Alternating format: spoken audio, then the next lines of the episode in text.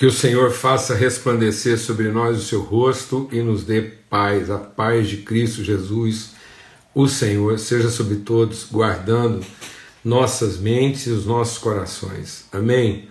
Em nome de Cristo Jesus, o Senhor. Forte abraço a todos aí, uma boa noite, uma boa viração do dia, é, tempo de mesa, tempo de comunhão, tempo de estarmos juntos aí em família, irmãos e irmãs, repartindo pão, repartindo virtude, compartilhando fé, exercendo fé em favor uns dos outros.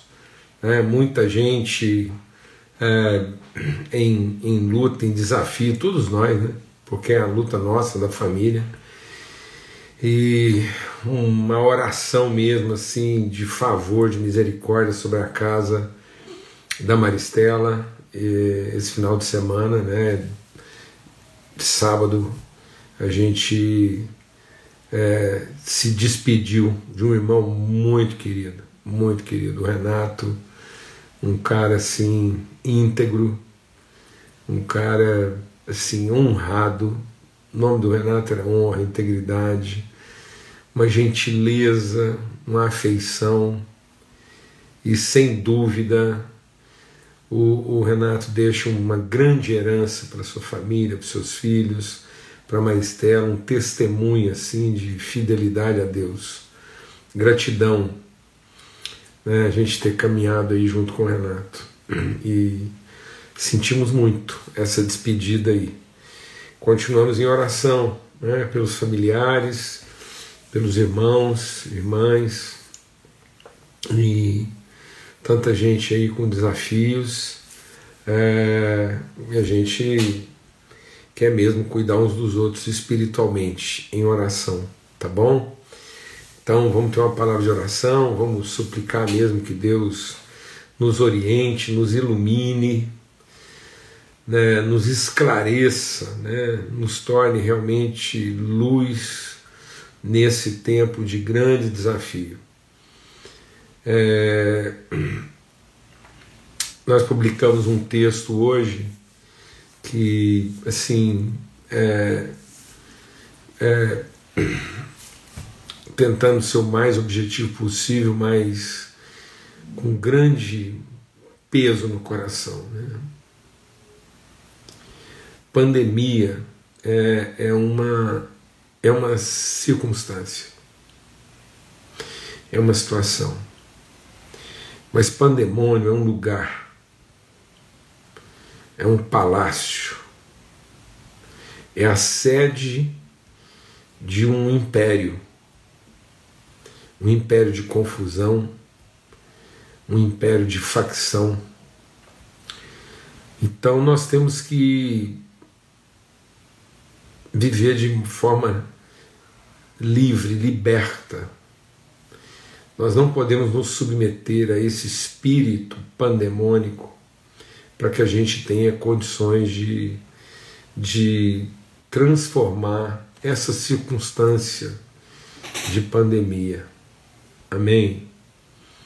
Então, é, não, não, não empreste, não empreste o seu apoio, assim, a sua atenção, não valide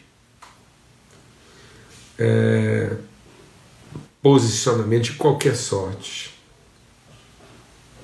Nós não podemos validar esse espírito contencioso de qualquer sorte. De qualquer sorte.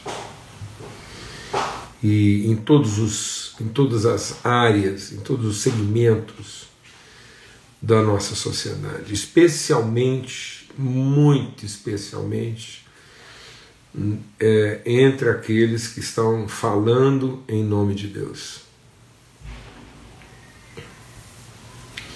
Estão falando em nome de Deus. Talvez, talvez o palácio mais suntuoso dessa, talvez o palácio mais é, mais luxuoso, mais suntuoso desse pandemônio seja exatamente o palácio erigido, erguido em nome de Deus, que evoca o nome de Deus, para separar irmãos, para dividir o corpo, para mutilar as relações. Amém? Vamos orar? Pai, nós, nós declaramos a tua misericórdia, nós falamos a tua misericórdia, a misericórdia do Senhor que se renova sobre nós, essa misericórdia que não tem fim e que é a causa essencial, a razão fundamental de nós não sermos consumidos. Que o teu perfeito amor em nós lance fora o medo que, que nós não estejamos aqui, ó Deus, em nome de Cristo Jesus, para raciocinar, para locubrar, para avaliar, para decidir a partir dos nossos medos, mas que nós possamos assumir responsabilidade a partir das nossas convicções. Que o perfeito amor do Senhor, que o compromisso de amor ó Deus, firmado no nosso coração. Afaste esse império de medo que, que torna todas as pessoas servis, escravas, lutando pela subsistência. Em nome de Cristo Jesus. Que haja uma liberdade.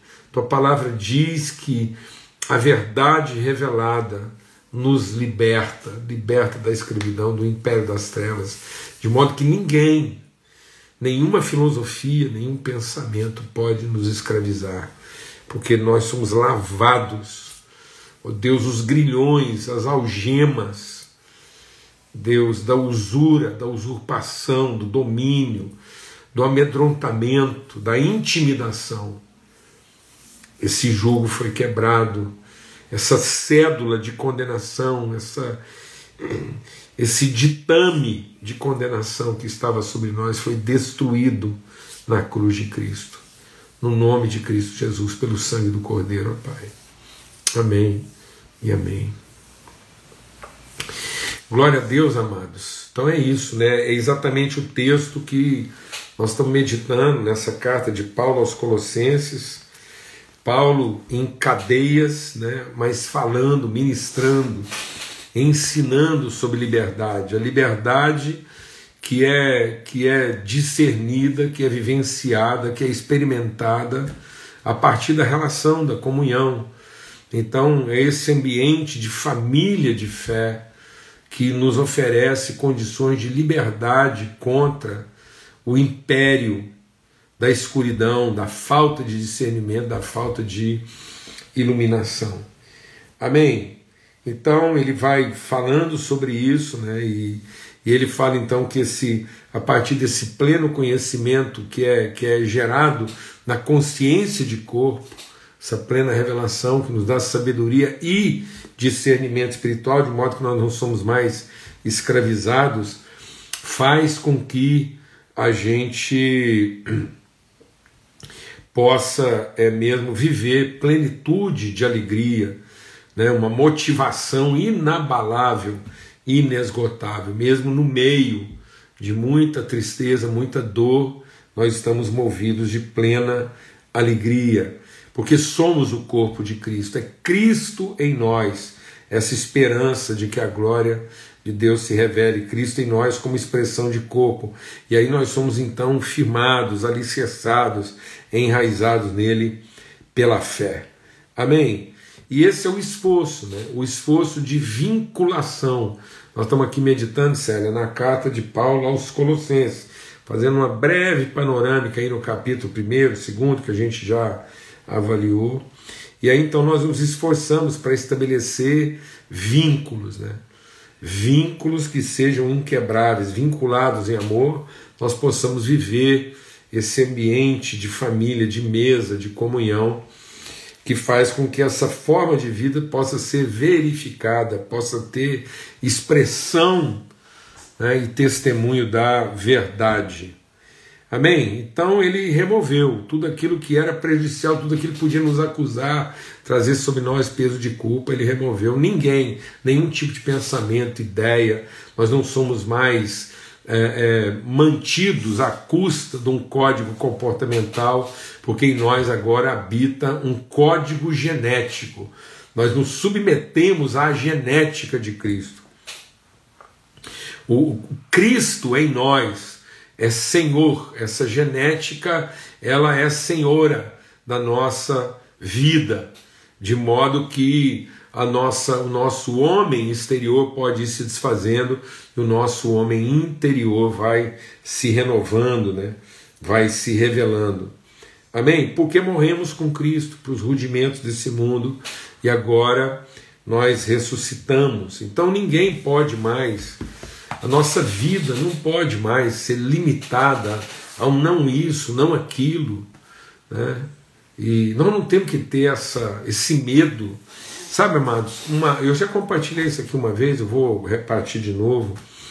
Eu me lembro bem é, do, do, Zé Martins, um missionário muito querido, né, é, que morava no Brasil e me ensinou muito. Uma vez eu perguntei para ele, falei, Zé Martins, o, o, o, quando a palavra de Deus fala, quando Paulo fala, né, que é onde está o Espírito de Deus, Aí a liberdade foi para que liberdade, foi para a liberdade que Cristo nos libertou, para sermos verdadeiramente livres. Então, quando a Bíblia está falando de liberdade, é de liberdade mesmo que a palavra de Deus está falando. Ele deu uma risadinha assim, fez uma pausa e falou assim para mim: Paulinho, infelizmente é. a gente gostaria que não fosse mas infelizmente é. A gente gostaria de ter controle, a gente tem medo dessa liberdade. Mas, para nossa alegria, né, agora eu estou estendendo, eu estou dizendo o impacto que aquilo teve na minha vida. Então, hoje eu quero dizer isso, né, daquilo que foi revelado na boca do Zé Martins. Então, dizer assim que, que para nossa alegria e ao mesmo tempo para nossa infelicidade, a liberdade de Cristo é verdadeiramente liberdade. Por isso não há outra regulação que não o amor. Qualquer outra regulação que não seja o vínculo do amor fala do nosso medo e não da nossa fé. E o perfeito amor lança fora todo medo. De modo que, num, numa expressão perfeita de amor, de vínculo de amor, é, a gente, a gente, numa expressão de vínculo de amor, a gente não tem medo, não tem medo de ser mal interpretado, não tem medo de ser traído. Mas aí a gente tem tanto medo que a gente vai criando, né? É, esse medo é próprio. É isso mesmo aí, né? Tem o Zé Martins lá do Ibel, homem de Deus, uma benção na minha vida, terror das serpentes, né, do, do Triângulo Mineiro ali, Alto Paranaíba, gostava de fazer um, um ensopado de cobra, né? Então, todo mundo, quando vê uma cobra, corre dela. As cobras, quando viam o Zé Martins, corriam dele. Então, a gente, a gente não percebe, mas o nosso medo crescente vai fazendo com que as nossas relações se tornem relações de controle, né? não isso, não aquilo, não aquilo outro. E aí, deixa Deus ministrar no nosso coração. Paulo trata muito bem disso, né? escrevendo a, a, aos Romanos, ele diz assim: Eu não teria sabido o que é cobiçar se a lei não tivesse me dito, não cobiçarás. Então, Paulo diz que o pecado tirou da, da, da lei a sua força. Porque a, a lei não nos orienta a falar a verdade. A lei nos proíbe de mentir. Então a lei não fala de verdade, a lei fala de mentira. Por isso que Paulo diz: a lei, mesmo perfeita como lei, ela não serve como referência de virtude porque ela não me apresenta virtude, ela me apresenta né, o, o, o, o delito, ela me apresenta a falta. Então a lei não me apresenta o amor, a lei me apresenta a cobiça.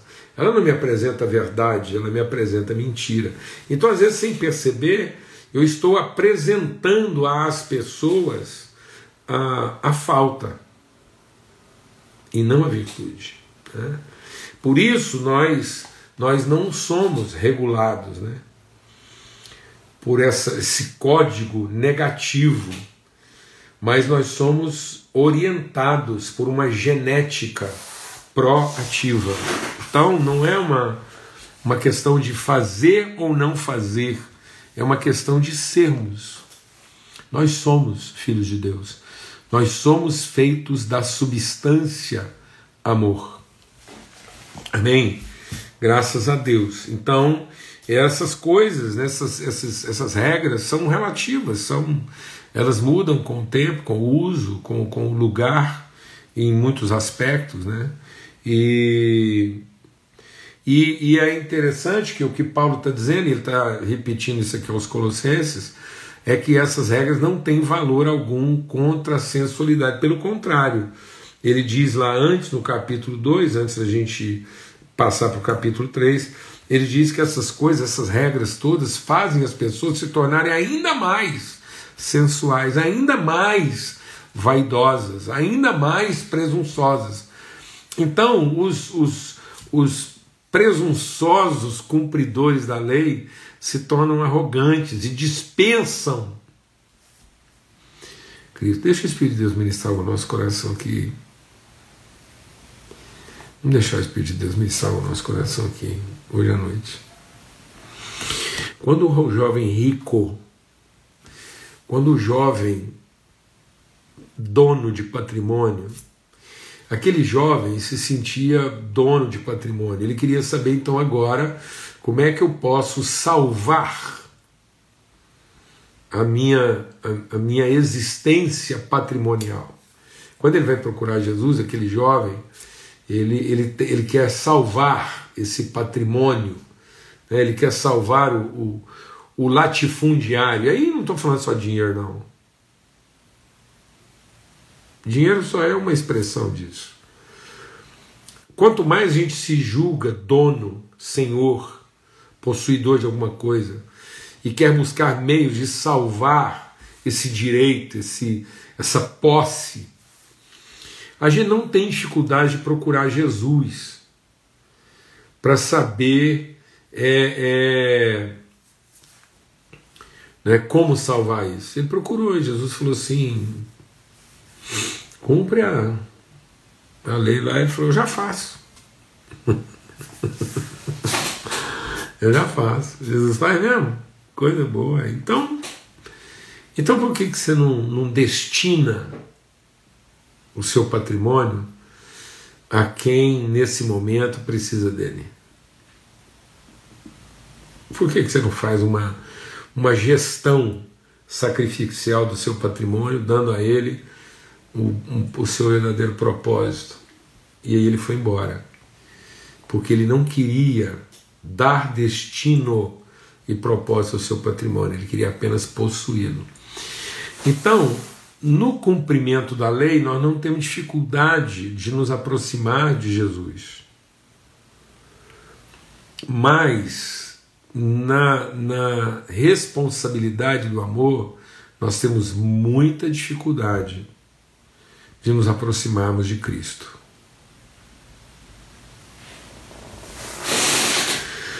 Por isso, se nós não estivermos totalmente dominados de amor, nós nos afastamos de Cristo, ainda que a gente é, queira continuar se aproximando de Jesus. Então, o fato da gente se aproximar de Jesus buscando salvação não quer dizer que nós estejamos procurando a Cristo para representar, para significar a salvação.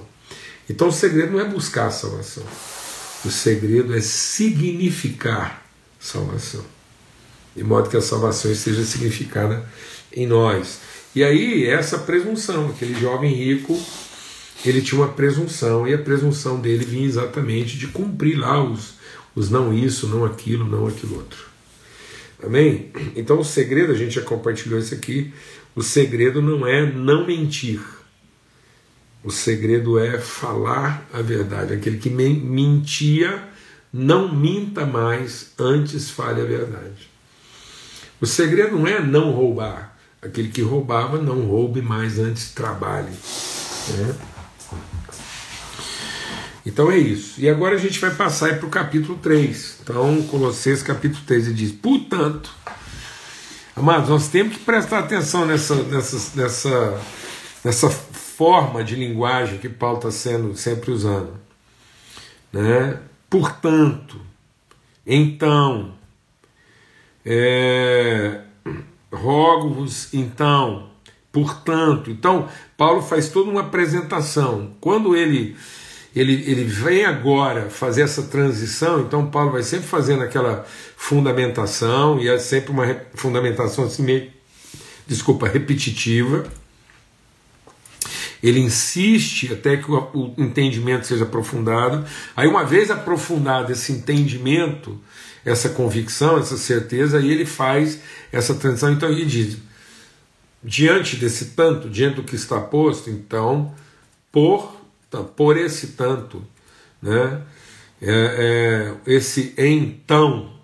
Então a, partir de tudo aquilo que está apresentado, então ele não está fazendo um convite, uma sugestão, ele está dando orientação. Então, portanto, se vocês foram ressuscitados juntamente com Cristo, busquem as coisas do alto. Amado, se nós não formos transformados aqui nesse entendimento, a nossa vida cristã vai ser uma vida religiosa de expectativa e não uma vida espiritual de perspectiva. Então nós não vamos ter uma perspectiva espiritual, vamos ter sempre uma expectativa religiosa. Porque nós precisamos entender esse tempo eterno da vida de Cristo estabelecido em nós. Então não é ressuscitaremos, não, amado. Nós já ressuscitamos. Então nós estamos aguardando a ressurreição do quê? Do corpo. Porque esse está morrendo. Esse está morrendo mesmo, mais cedo ou mais tarde. Então não é uma questão de se vai morrer ou não, é uma questão de quando. Então por isso tem hora que é assim, é, é, um, é assim meio complicado, assim, tem hora que a, às vezes a gente está apegado à existência, mas não está apegado ao propósito. Amém? Quando Paulo estava orando por Tito, ele não estava orando pelo, pela continuidade de Tito, porque ele mesmo, Paulo, diz assim: Eu sei que o melhor para mim agora era morrer e estar com Cristo. Mas se eu não fui ainda, é porque eu estou aqui cumprindo um propósito. Eu só estou aqui por conta de vocês, porque por minha conta já tinha ido. É isso, mano. Nós precisamos significar a vida no propósito e não na existência.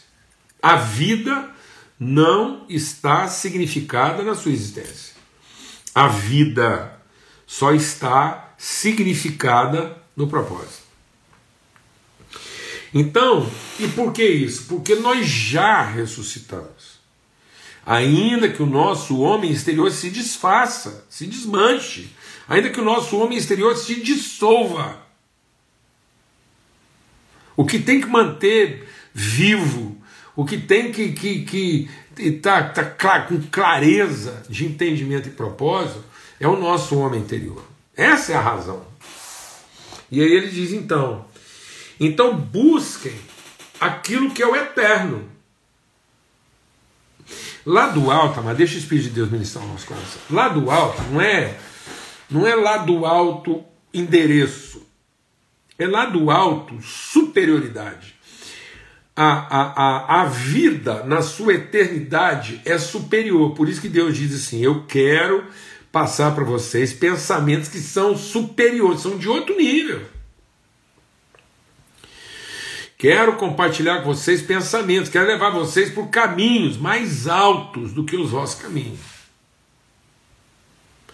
Então ele está dizendo o seguinte: busquem as coisas do alto, onde Cristo vive, assentado à direita de Deus.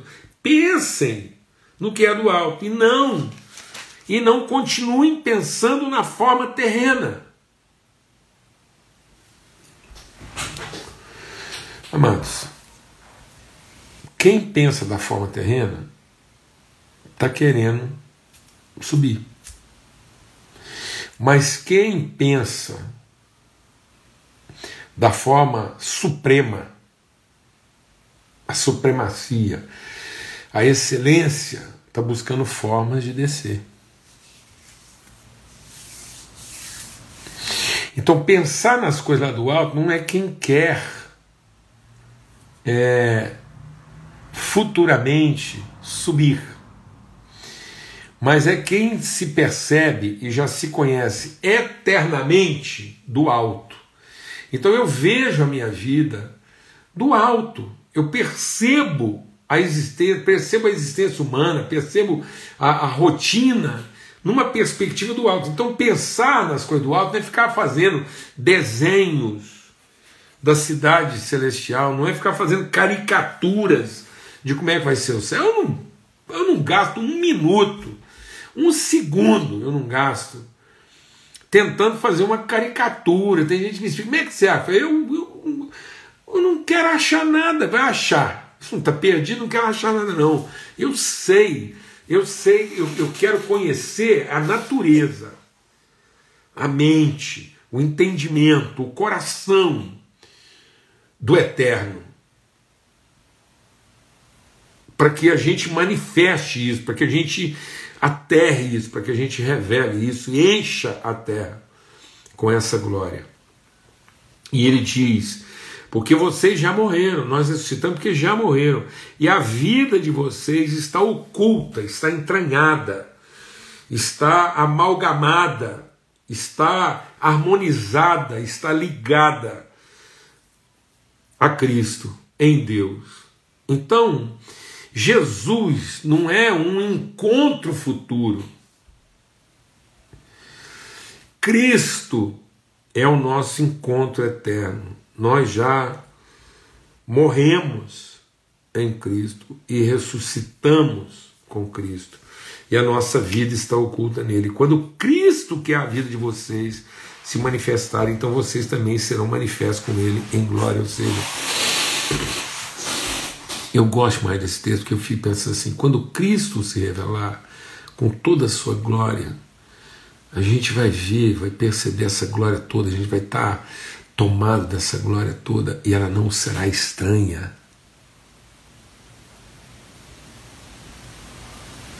Não é futuro. A gente vai conhecer como é conhecido. É uma é um encontro da gente com a gente. Não é uma pessoa estranha, não é um outro ser, somos nós. O Cristo nós, o corpo Cristo se percebendo na sua plenitude, sem nenhuma barreira, sem nenhum limite de entendimento. Amém? Em nome de Cristo Jesus, Senhor, por favor, de hoje até sexta-feira, de hoje até sexta-feira, capítulo 3 de Colossenses, café da manhã, almoço e janta, três vezes de jantar, três vezes ao dia, tá bom? E a gente segue nessa meditação. Um forte abraço a todos, a paz de Cristo, consolo bendito, bálsamo, refrigério do Espírito Santo de Deus sobre todos aqueles que estão em dores de agonia, de separação, de dor. Paz seja sobre todos. Amém? Forte abraço, até amanhã, se Deus quiser, às 18 horas, na viração do dia.